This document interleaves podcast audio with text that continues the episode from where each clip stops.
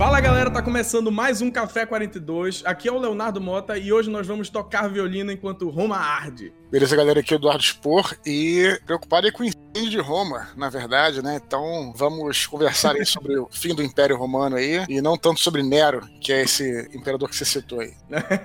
é um pouco, um pouco antes, né? Sim, sim. Sim, galera, o episódio da semana é com ninguém mais, ninguém menos do que Eduardo Spor, autor de A Batalha do Apocalipse da trilogia Filhos do Éden, a sua quadrilogia angelical, que esse ano lançou seu novo livro, que vai ser uma, uma trilogia, né? Vão ser três livros da história, que se chama Santo Guerreiro Roma Invicta. Esse, no caso, caso é o primeiro volume, e ele nos concedeu essa honra de bater um papo com a gente aqui sobre esse livro, sobre o contexto histórico no qual ele está inserido. E para mim, pessoalmente, foi uma honra inacreditável poder gravar com esse cara, do qual eu sou muito fã, já li todos os livros, acompanho ele no Nerdcast, acompanho ele em todos, todos os conteúdos que ele produz na internet. Então foi inacreditável poder gravar com esse cara. Então eu venho aqui agradecer muito a ele pela participação, já agradeci pessoalmente, e agradeço novamente aqui no programa pela disponibilidade dele de poder vir aqui bater esse papo com a gente, beleza? Espero de coração que vocês curtam muito, foi um trabalho que foi incrível de fazer. Então espero muito que vocês gostem, porque foi feito com muito carinho e dedicação, tá bom? Não esqueça de nos seguir no Spotify, ou curtir nossa página, ou, ou favoritar, não importa a plataforma que você esteja escutando, para dar essa força pra gente, que a plataforma pode recomendar, e enfim, esses números são sempre positivos para nós. Então é isso, pessoal. Botem seus fones de ouvido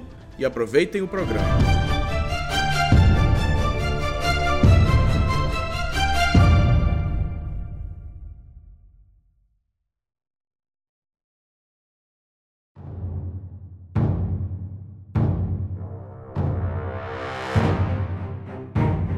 Isso daí era até uma parada que eu queria muito te perguntar, porque quando eu li Batalha do Apocalipse, eu achei muito foda que muitos capítulos foram passando em vários pontos diferentes da história, né? Eu lembro Sim. que até eu vi, eu acho que foi um Nerdcast que tu falaste assim, porra, eu queria muito saber como é que seria os anjos na Segunda Guerra, os anjos na Primeira, os anjos em, enfim, todos os acontecimentos da história. Uhum. Só que tu teve que cortar algumas coisas. Mas aí eu lembro que eu fiquei muito preso na, na parte em que o Ablon tá ali pelo Império Romano e depois ele acho que vai pra China, alguma coisa assim. Uhum, uhum. E é, aí eu fui olhar eu ia te perguntar se tinha alguma chance do, de ter um encontro ali, meio que um easter egg do Ablon com o Georgios, né? Só que hum. depois que eu fui me tocar, que são épocas muito distintas e o Ablon não tava, eu imagino, não estava por ali naquela época, né? Do, na mesma época hum. do São Jorge. Sim, nem é o mesmo universo, né?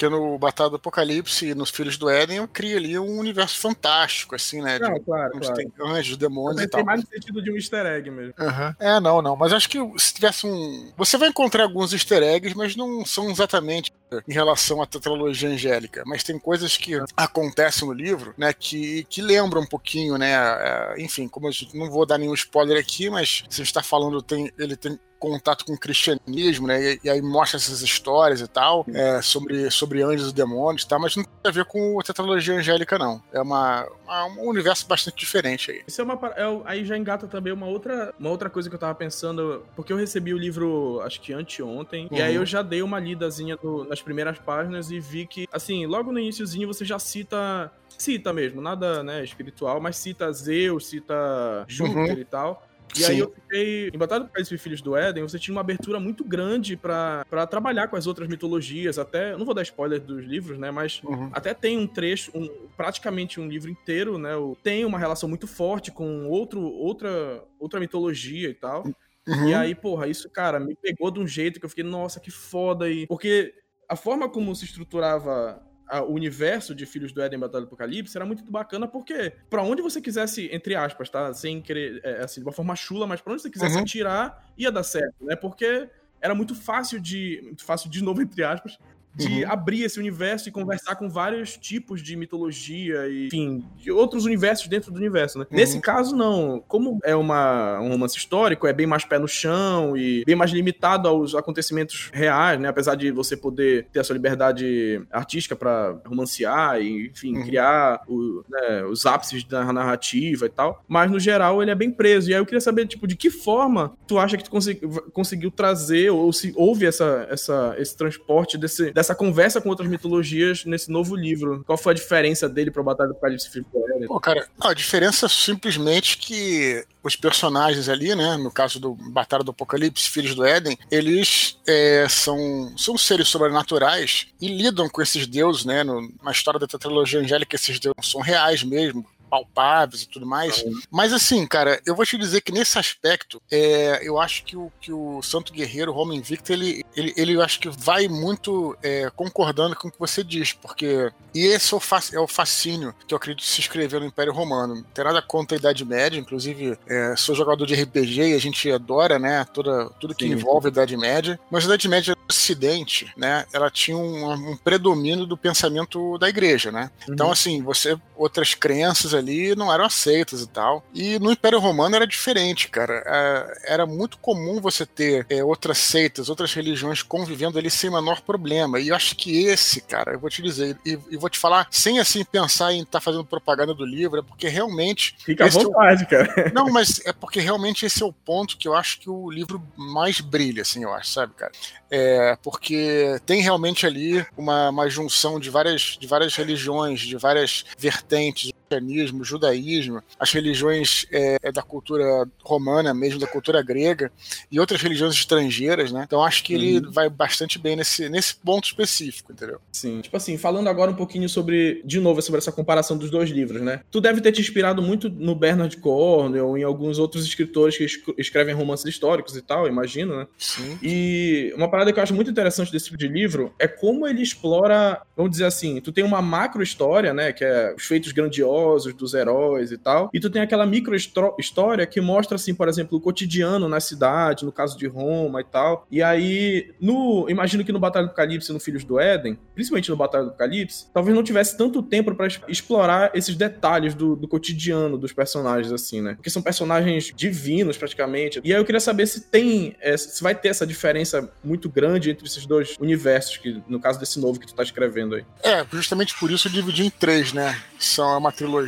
né, do Santo Guerreiro. Na verdade, eu até nem queria fazer isso, né? Eu queria que ficasse um livro só. Mas justamente para poder mostrar esses meandros do cotidiano, que eu acho importante, né? Não só a história com H maiúsculo, como você estava citando, mas uhum. a história com H minúsculo também, quer dizer, aquela o dia a dia das pessoas e tal. Porque a, o big picture, né, o panorama geral, uhum. a gente pode obter lendo livros documentais que são excelentes, certamente mais acurados do que os romances históricos. Quando a pessoa vai ler um romance histórico, né, ela procura realmente saber como é que como é que é a vida das pessoas, né? a história da vida né? privada das pessoas, os detalhes. É, sem dúvida nenhuma, isso aí foi uma coisa que eu tinha na cabeça mais do que, como eu tô dizendo, a história com H maiúsculo, né? Mas a, aquelas tramas pessoais e o resto que está em volta é como se fosse um cenário onde eles vivem, né? Mas o que importa Sim. ali são as tramas pessoais, é, é, vamos dizer assim, o cotidiano deles e as coisas que acontecem, o enredo da história. Nós, né, como o Bernardo Cornel fala também, é, nós somos contadores de história, né? Não somos historiadores. Uhum. O principal ali é a gente contar uma história, né? Uma trama, um enredo, e o que vem Sim. em volta, né? É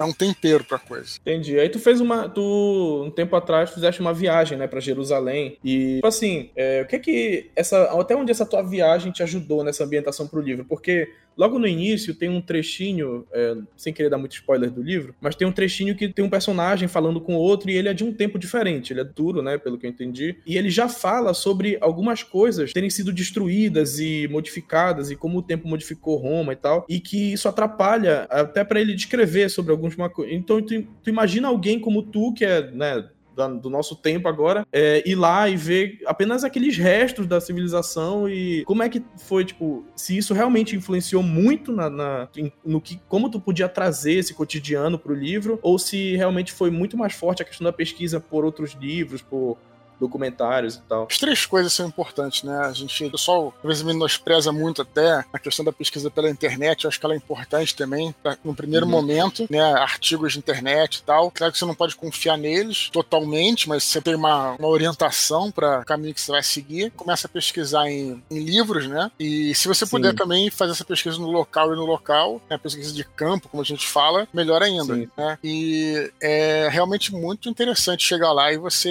nesses lugares, lugares que estão preservados, né? Eu, eu fiz essa viagem para Jerusalém, mas eu diria que outros lugares que eu fui também, como Istambul, como é o caso Roma, própria Roma, Pompeia, né? São regiões que você realmente se vê ali como é que era a vida na época. Em Jerusalém, por acaso, teve uma época que a cidade foi destruída e reconstruída é, uhum. como uma cidade romana. Então ali você também tem um Cardo, né? Que é a Rua do Comércio, tá? Eles aí como é que era na época, tem toda aquela, né, aquele trabalho de arqueologia uhum. e tal. Então é interessante você caminhar por ali e tentar imaginar como é que eram as pessoas na época, né? Isso que é bem maneiro.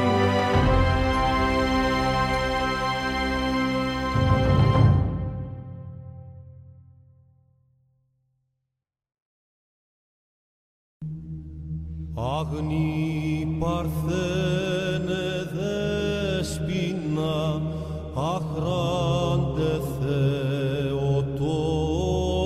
sei se tem outros, outros romances históricos que toquem especificamente sobre esse período, assim, né? Mas tu consegue citar outros autores que tu leste para te inspirar e para pesquisar mesmo, né? Para ter outras referências e tal? Cara, olha, pra romances sobre, sobre a Roma Antiga, tem vários, né? Tem alguns autores que são bem conhecidos. Uhum. É, dos que eu mais gostei, assim, de é, sobre história, história de Roma Antiga, tem dois. Um cara se chama. É um chama-se o Romano, do Mika, é, Mika Vatari, né? E o outro uhum. chama-se Juliano, do Gore Vidal. São dois romances que eu achei excelentes, porque eles, eles pegam períodos completamente diferentes, né? Esse, o Romano, se passa na época de Nero, é muito interessante a politicagem de Roma naquela época. Juliano se passa muito depois, em 360 depois de Cristo, é, uhum. que mostra ali como é que já era, até o Império também em decadência, né? Foi até um romance que uhum. me influenciou bastante. É a história de um... É, o Império já era cristão nessa época, mas esse esse, esse imperador Juliano tentou voltar com o paganismo, né? Então foi um personagem bem interessante. Ele, Gore Vidal, é um dos grandes é, romancistas aí da, não da atualidade, né? Mas assim, da, do século XX, com certeza. É, tem um cara bem conhecido, escreve bastante coisa sobre história romana, que é o Robert Harris. Ele tem uma trilogia uhum. interessante, que é a trilogia do Cícero, né? Mas uhum. o, o, livro que eu mais gosto dele nem é essa trilogia, é o, um livro chamado Pompeia. Ele tem um romance chamado Pompeia, que é um romance até curtinho e fala sobre é, alguns dias antes da erupção do vulcão do Vesúvio, né? E, uhum. e, e, e Caraca, acompanha, é, acompanha um, um, um, cara que é um funcionário do, do aqueduto, né? Um hum. gerente dos aquedutos lá. Eu achei maneiro, porque geralmente você vê uma visão assim de um, de um general, de um soldado, é, de um, normalmente de um é senador. militar porque é onde tem mais ação e tal. Né? Não, não, e também alguém importante, né? O caso nesse caso do Cícero, por exemplo, era um grande senador, um senador romano, certo. um grande orador. Então é um cara assim que se conhece bastante. Nesse, nesse, nesse livro dele, o que eu mais gostei foi isso. É um cara comum, assim, um funcionário da aqueduto que recebe a missão lá de ver o que estava acontecendo com as águas, estavam ficando contaminadas já. O vulcão já estava uhum. começando a entrar em erupção, ninguém tinha visto ainda. Então tem esse, esse romance que é, que é legal. Tem os livros do Con Hildo, Ilgunen, né? Ah, que, é o, que é o, o Imperador, né? Os Portões de Roma Sim. é o primeiro. É interessante também. É, e esses de Roma, assim, que eu, que eu, que eu lembro de cabeça agora que eu li. É, talvez tenha mais que eu não tô lembrando agora. Agora, romances históricos, né? Autores de romances históricos tem vários, né? Você falou, Sim. citou Bernard Cornwell, Ken Follett, Tim Scrave, é, o Noah Gordon, Esse... um cara que eu gosto muito. Esse do que escreveu. Que tu sempre cita Pilares da Terra? É Até hoje eu tento conseguir esse livro. ainda não consegui pegar. É uma chaproca, né? Tem umas mil e poucas páginas. É, a edição que eu tenho ela é dividida em duas, né? O pessoal fazia isso antigamente é. para ficar mais barato, assim, né? A pessoa conseguir é. comprar. Mas é muito bom o livro. Esse aí, é, para mim, realmente, o Pilares da Terra é o grande. É, eu acho que é o grande livro sobre Idade Média que existe, cara. Eu já li muita coisa e esse aí realmente é espetacular, assim, até por ser quase que didático, né? A gente Sim. vai. A gente gosta muito do, do Bernard Cornwell, né? Mas assim, que tem um outro estilo, né? Um estilo mais visceral e tal. Uhum. Só que Pilares da Terra ele é, ele é mais didático, sabe? Porque também uhum. ele pega vários núcleos, assim, de alguém da nobreza, alguém do clero, um cara do povo, né? E, e tem também o Humberto, Humberto Eco também, né? Que é, o, uhum. que é bem parecido também, só que também é dentro de um monastério, o famoso Nome da Rosa, um livraço, isso aí é outro. Sim. A gente pode falar que... Filme quando era criança, inclusive. É, o livro é espetacular. Filmaço. Enfim, é... é... ainda não li o Tem muita coisa uhum. boa aí de, de romances históricos. É bem, bem fascinante esse gênero, assim. Você vai aprendendo também, né? Enquanto você vai, vai lendo a história, você vai aprendendo de, também, claro. assim. É sem você uhum. também ter aquela, sabe, tipo assim, a obrigação de você aprender, né? Sim, você não tá estudando pra uma faculdade ou pra uma escola, Isso. né? Você tá envolvido é. naquela história e automaticamente aquilo vai entrando. É, mesmo quando você lê um, um, um livro documental, você tá ali unicamente uhum. para aprender aquilo, né? Você lê para aprender, tá?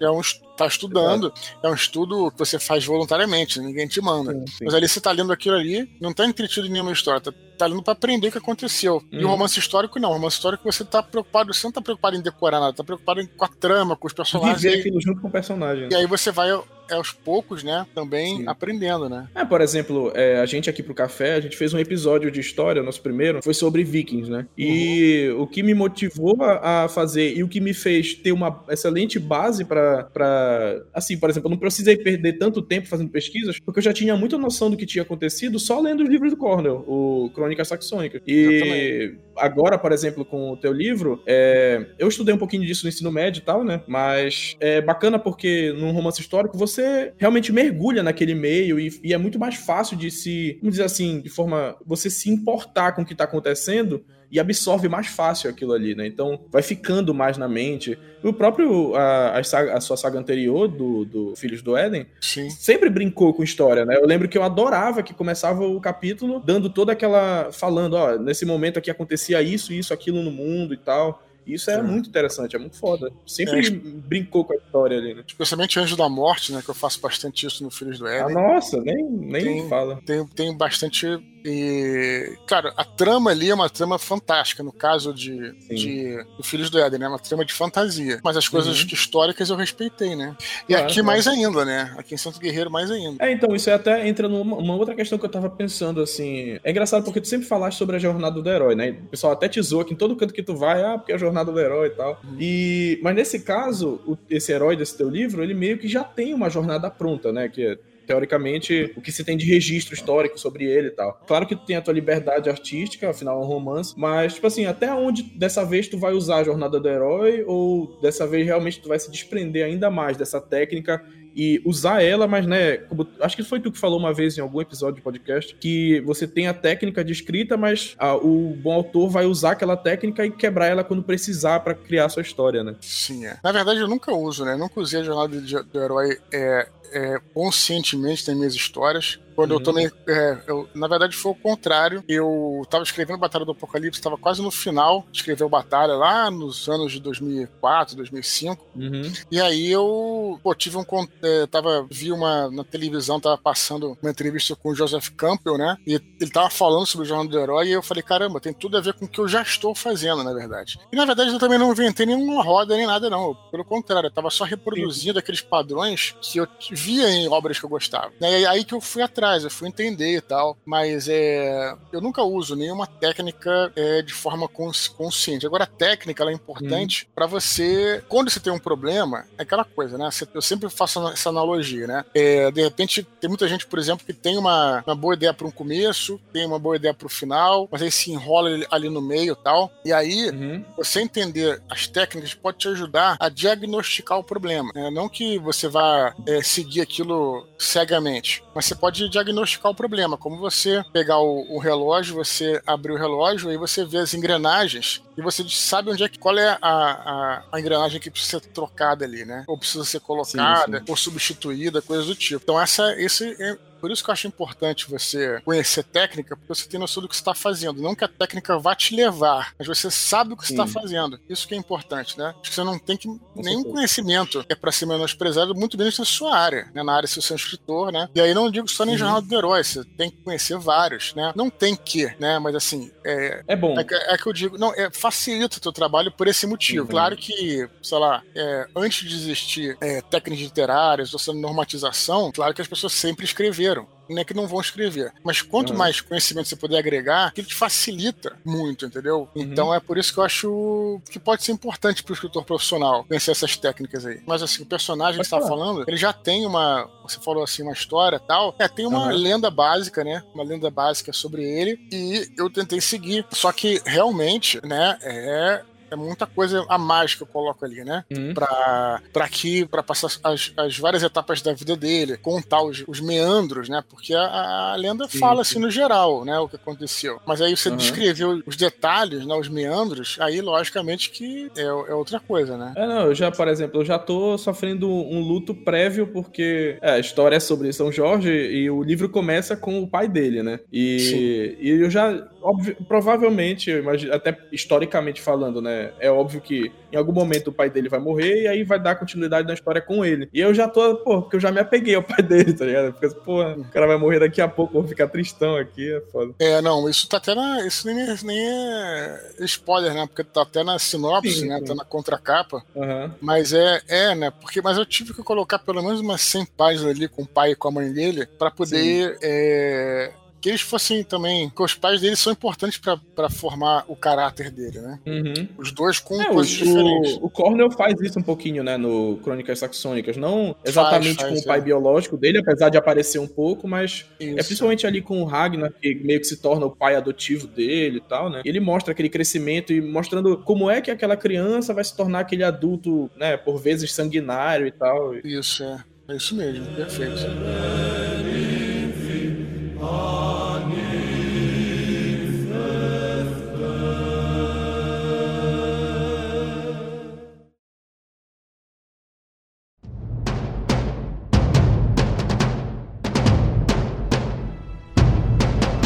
Aí eu queria saber se tinha como tu falar um pouquinho assim sobre o contexto histórico, de onde vai, de como vai se passar a história do livro e tal, né? Sei que tu já repetiste em vários lugares, mas só para uhum. contextualizar a galera que tá ouvindo e tal. Então, claro, se passa na, é, nessa época do Império Romano, só que numa época uhum. diferente do Império Romano, que é o Império Romano é tardio, né? Como a gente chama, que já é uhum. quando começa a decadência do Império Romano. O Império Romano tem vários períodos muito diferentes, são mais de mil anos de história, né? Só no Oeste, no Leste ainda persistiu por mais mil anos, até o fim da, da Idade Média, agora o Império Romano é clássico do Oeste, são mil anos de história. E aí, nesse período, que é o período da decadência do Império Romano, um período muito interessante. É a partir do século III, desde o final do século III até, aí até o né, o, o, século IV, V, né, que uhum. justamente por estar em crise é quando acontece tudo, né, é, rebeliões, é, guerras, intrigas, complôs, né, tudo isso acontece nesse período justamente porque o Império está em crise. Então é um período muito interessante para ser explorado, né, as perseguições uhum. religiosas. É meio, até meio guerra, guerra dos Tronos, assim, né, tudo, todo mundo lutando pelo poder, então, é, falando assim de narrativa, é um período muito rico é. mesmo para se trabalhar, né. É, basta dizer que para se manter no poder, o próprio próprio imperador mudou a capital, né? A capital deixou de ser Roma pela primeira vez, passou a ser Nicom a Nicomédia, né? Que é, é Nicomédia aqui é no leste, né? Que é na, seria uhum. na, na, Turquia hoje em dia, né? Na época não existia Turquia, era na uma província no leste, né? Justamente para ficar afastado de Roma, porque Roma era um lugar perigoso é, para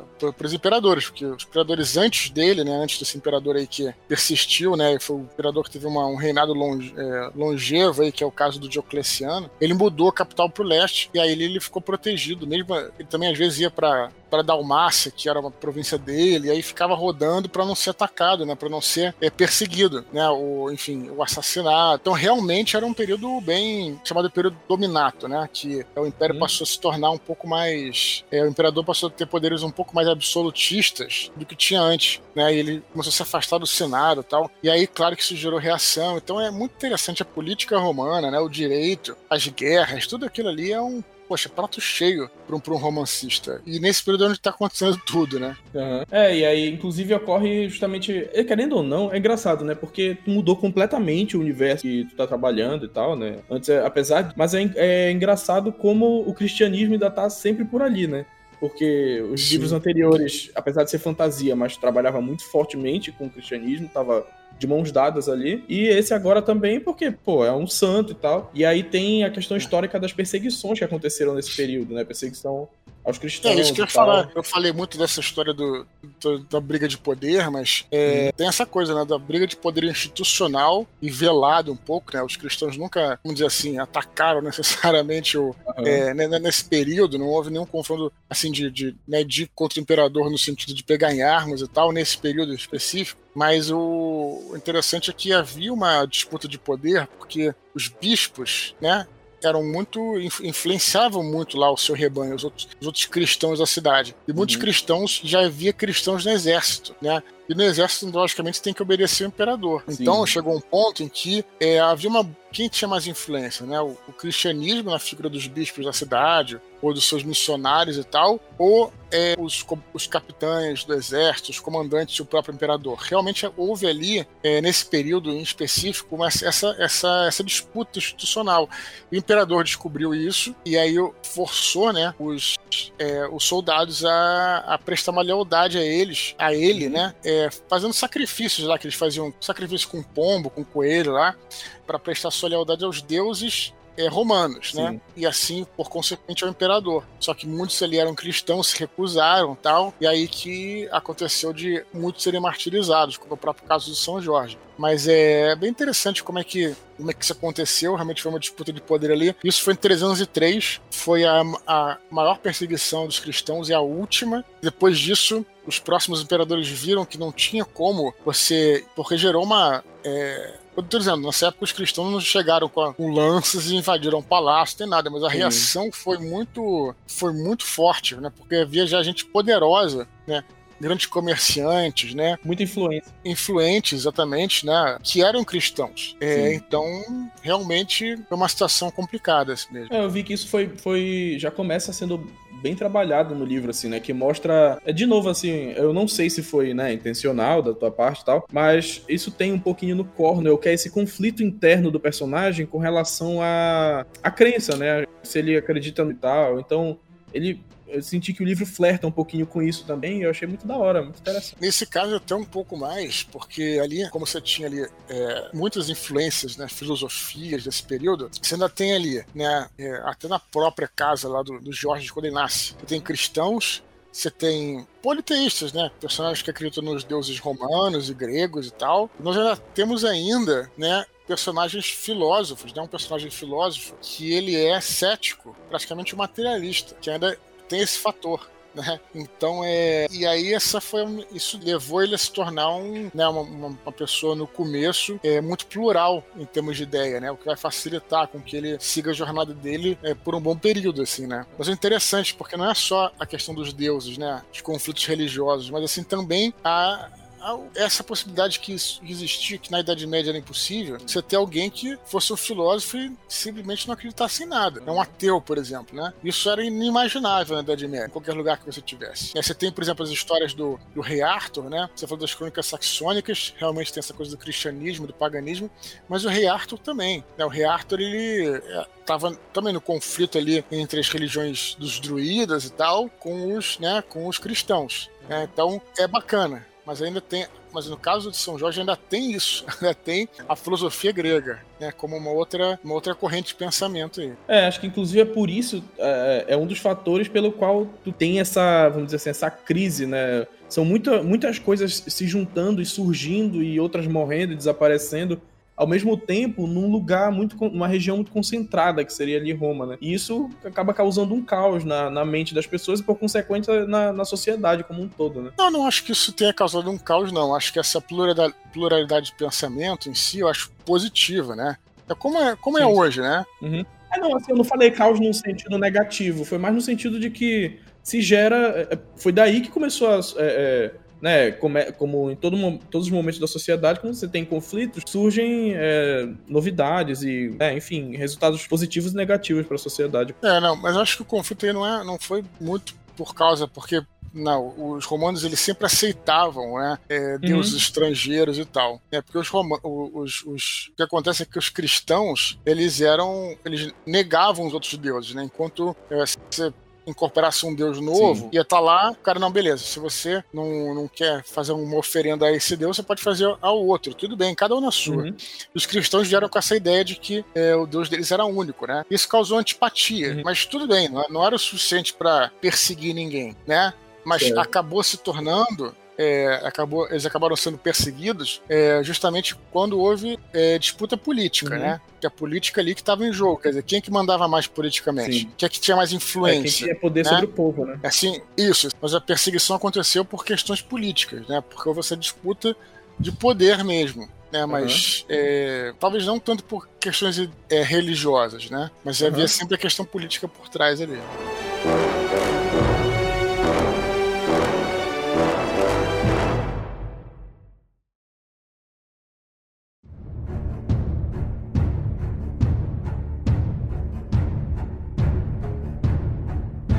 Aí é, é, interessante como o livro começa é, com a queda do Império de Palmira, né? Uhum. Que tem lá a situação de Roma pedir pro Odenato, combater os persas e tal, mas ele se, se rebela, né? E declara a independência, independência de Roma. Sim, é. exatamente. O que acontece é que tem, dessa coisa da crise, né? Acontece que várias uhum. províncias resolvem declarar independência e o, o Império tem que, o Império Romano tem que vir e tem que, aí tem esses conflitos todos. O principal é, estado separatista foi esse estado aí da Síria, a capital na cidade de Palmira, que hoje uhum. fica, fica até hoje na Síria lá. E aí teve essa, essa disputa de poder aí. E aí, né, o imperador Aureliano contra a rainha Zenóbia, que foi que assumiu o poder depois que o marido dela morreu, né? Foi uma muito sim, interessante, sim. uma história até um pouco romântica, porque não era comum, né? A mulher assumiu o poder assim, ela não não capitulou, fez frente a ele, mas acaba sendo vencida aí. E essa é a primeira batalha que aparece no, no, no, livro. É, inclusive ela, assim, esse início, ele, ele me chocou bastante num bom sentido, assim, no sentido de que nos livros anteriores, apesar de ter o seu grau de violência, né, e, e vamos dizer assim, de nudez, entre aspas e tal, mas esse livro, ele tá bem mais pé no chão, assim, né, acho que até por conta do, dessa mudança de ares, né, de sair de, de uma fantasia para vir para um romance histórico, é, ele tá bem mais realista, bem mais, posso falar, falar, carnal assim mesmo e tal. Eu achei isso achei bacana. É, é, porque é o seguinte, né? Bem ou mal, a gente falava antes sobre, sobre anjos, né? Demônios e tal. Os anjos, uhum. claro, você vai torcer por eles, eles podem é, morrer, até muitos morrem ao longo da tetralogia e tal. Uhum. Você torce por eles e tudo mais. Só que, bem ou mal, né? São criaturas imortais, né? É, e aí você vendo aqui, né, é, como com seres humanos, né, é diferente. Né? Eu acho que é, você traz toda a fragilidade do ser humano, né? Por mais que o cara seja um grande guerreiro, ele pode chegar alguém por trás e enfiar uma faca e morrer, por exemplo. Né? Sim, Como sim. acontece no começo do, do, livro, na verdade nem aparece, mas é mencionado, né? Que é, o personagem principal aí, que começa o livro, pai do São Jorge, ele assume lá o controle da, dos, dos esquadrões lá de combate, porque o, o, superior a ele, né? Ele morreu com uma picada de cobra. Né? A cobra uhum. picou, o cara morreu do dia pra noite, entendeu? Então, é, nem mostra, mas menciona, para você ver como é que era uma coisa até banal, né? Mas muito uhum. comum. Né? Então, sim, sim. talvez por isso que seja mais angustiante, assim, nesse sentido, né? Porque bem mal os anjos estão lá e né? Tudo pode acontecer numa história de fantasia, né? Pô, e é assim, né? Eu tô. Eu tô começando, ainda, ainda não consegui passar muito da metade do livro, tô próximo da metade agora. Mas, cara, esse início já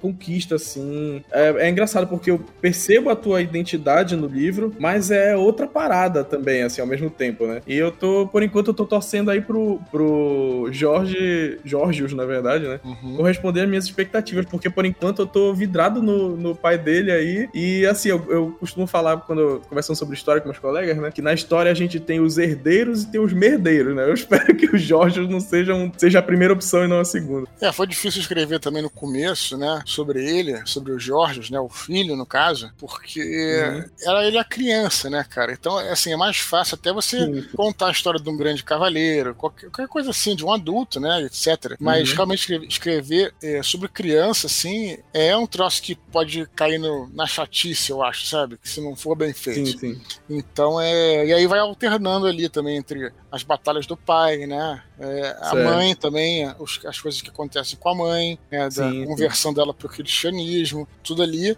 E aí ele vai no comecinho, né, novo, e depois, na verdade, o livro inteiro, esse primeiro livro todo, é ele mais ou menos, né, na adolescência e na juventude, né? E o próximo uhum. que vai mostrar ele adulto e tal.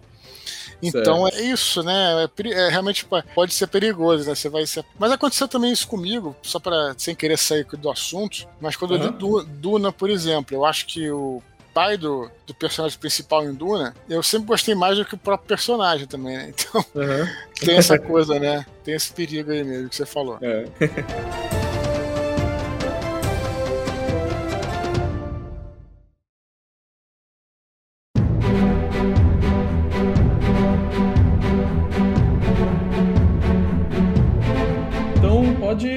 falar sobre o livro, né? Sobre onde é que tá a venda, como é que funciona para adquirir. Pode ficar à vontade. Beleza. Se quiser falar das suas redes sociais também. Beleza, então eu quero agradecer aqui o Leonardo por ter me chamado aí. É, demoramos aí para gravar esse, esse programa, quem tá escutando aí na edição, né? Não sabe que a gente tem várias etapas de gravação aqui. e obrigado por insistir aí, né? Por entrar em contato. Ah, eu que agradeço por, por ser tão disponível, cara, por ser tão acessível. Pô, beleza, cara. Obrigado por ter insistido, porque realmente, pô, tô bem enrolado e tem que dar uma insistida para não. Às vezes até esqueço e nem faço por mal, assim. Então, primeiramente, obrigado você pelo convite. Obrigado a galera que tá nos escutando aí, que ficou até é, agora ouvindo aí nosso papo e tal. E pô, quem quiser procurar pelo meu trabalho, né? Só procurar aí Eduardo Spor em todas as redes sociais. Algumas é Eduardo Spor, outras é do, do Spor, tem meu site, que é eduardospor.com.br, que é tipo um hub, lá você encontra tudo, né? E os livros, né? É, tem não só o Santo Guerreiro aí, que é o primeiro de uma trilogia, mas também tem a tetralogia angélica, a Batalha do Apocalipse, Os Três Filhos do Éden. E mais importante, pô, adoro conversar com a galera. Quem quiser me escrever aí, seja por e-mail, seja por Twitter, Instagram, vai ser um grande prazer aí é, conversar com a galera. Então, valeu pela oportunidade aí, Léo e a galera que ficou nos escutando aí. É isso, valeu, Dudu. Beleza, beleza, pessoal.